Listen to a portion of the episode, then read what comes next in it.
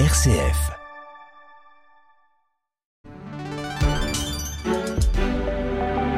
« 7h, 9h, la matinale RCF. Le journal vous est présenté par Lucie Rispal. Bonjour à toutes et à tous, bienvenue dans ce journal, il est 7h30. À Gaza, une population proche de la famine dénonce l'OMS tandis que Benjamin Netanyahou intensifie les combats avec son armée. Retour en France et à notre série consacrée aux alternatives pour les produits frappés par l'inflation. Dans notre viseur ce matin, ce sont les huîtres. Et puis il y a 100 ans, jour pour jour, disparaissait Gustave Eiffel, à la fois ingénieur, constructeur, mais aussi chercheur et innovateur. Il est le créateur de notre Tour Eiffel. Découvrez avec nous les secrets de construction du monument le plus célèbre de Paris. Ce sera en fin de journal.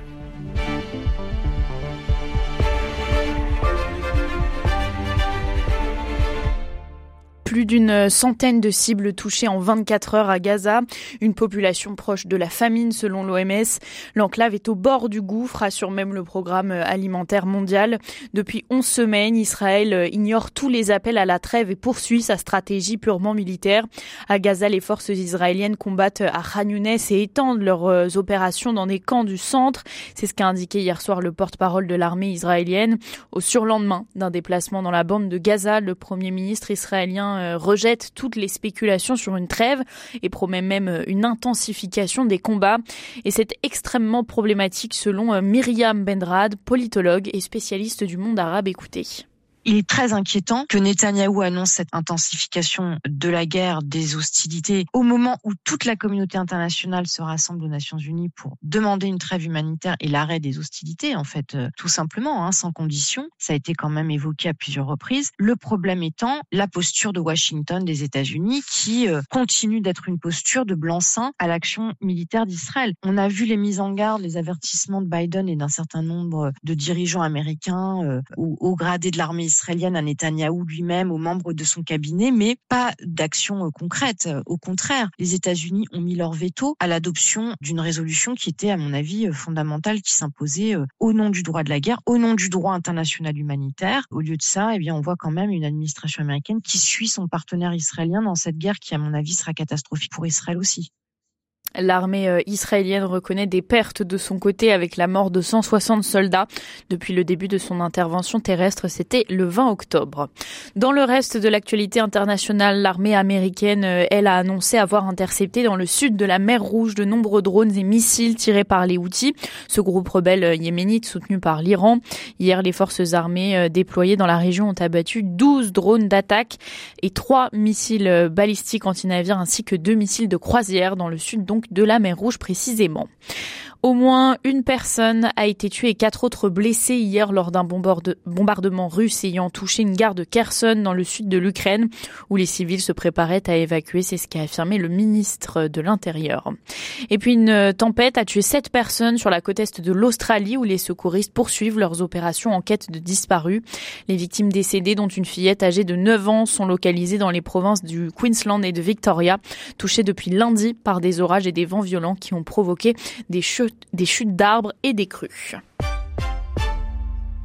En France, un père de famille de 33 ans atteint de troubles psychiatriques et soupçonné d'avoir tué lundi soir euh, sa femme et leurs quatre enfants à leur domicile de Meaux en Seine-et-Marne a été interpellé hier à Sevran.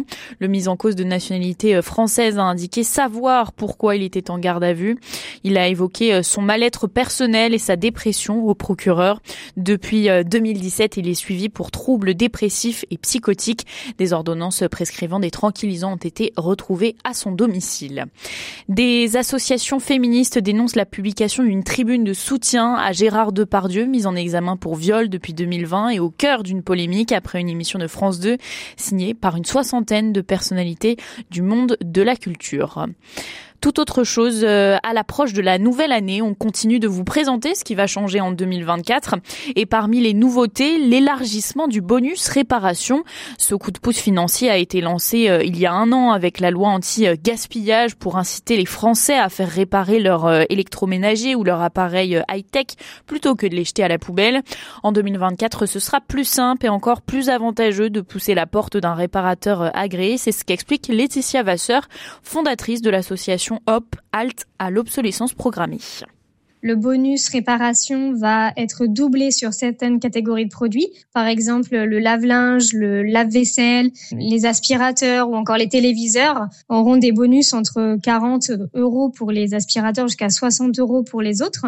Et puis, euh, il y a énormément de produits qui vont être aussi augmentés de 5 euros. Donc, euh, ça va être une vraie incitation à réparer davantage. Il y a de nouveaux appareils qui vont être éligibles, par exemple les liseuses, les euh, ventilateurs ou les imprimantes, qui vont euh, désormais pouvoir aussi euh, être accessibles avec le bonus réparation. Et donc ça, pour le consommateur, c'est vraiment très simple. Il faut juste aller chez un réparateur Cali Répare pour tout ce qui est électroménager et il n'y a rien à avancer, ni justificatif, ni rien. Et pour euh, tout savoir sur le bonus réparation et les réparateurs près de chez vous, vous pouvez euh, aller sur le site bonusréparation.org.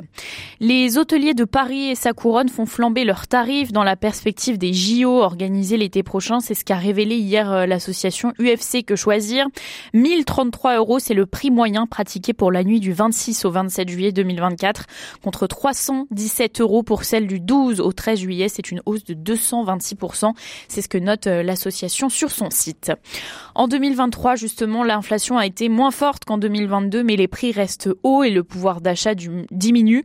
Selon une enquête de l'UFC Que Choisir, encore, les repas de Noël et du Nouvel An coûtent près de 10% de plus que l'an dernier. Dans notre série des alternatives aux produits chers de Noël, Suzanne Marion s'est intéressée aux huîtres. Si en parlant d'huîtres, on pense d'abord à un produit cher, il faut savoir qu'il en existe différents types. C'est le cas dans la poissonnerie de Léa Peucheret à Lyon. Il y a de la fine de clair, on l'a à 12,80 du kilo, donc il y a 14 huîtres à peu près. C'est euh, une huître qui est accessible à tout le monde. Celles-ci seront moins longtemps affinées et euh, elles seront un peu moins charnues, un peu plus iodées et les autres seront plus charnues. Pour les plus affinées, par exemple, elles sont à 29,80 du kilo, ça en fait à peu près 12. Les bigorneaux sont aussi une autre alternative. Si vous les achetez crus, comptez 20 euros du kilo contre 26 s'ils sont déjà cuits. Si on veut les avoir moins chers, on peut les acheter euh, vivants. Donc c'est-à-dire que vous pouvez les cuire dans un bouillon euh, vous-même et ça coûtera euh, moins cher. Il y a juste à le sortir de sa coquille et à le, déguster comme des escargots. c'est plutôt iodé, on sent que ça sort de la mer mais si on fait un petit bouillon euh, quand on les cuit, ça rajoute un super goût. Selon le groupement qualité huître Marraine Oléron, l'huître est l'un des seuls produits dont le prix de vente chez les producteurs n'a pas augmenté en 2023. Mais ce n'est pas toujours le cas du côté consommateur car des marges s'appliquent. Un sujet de Suzanne Marion.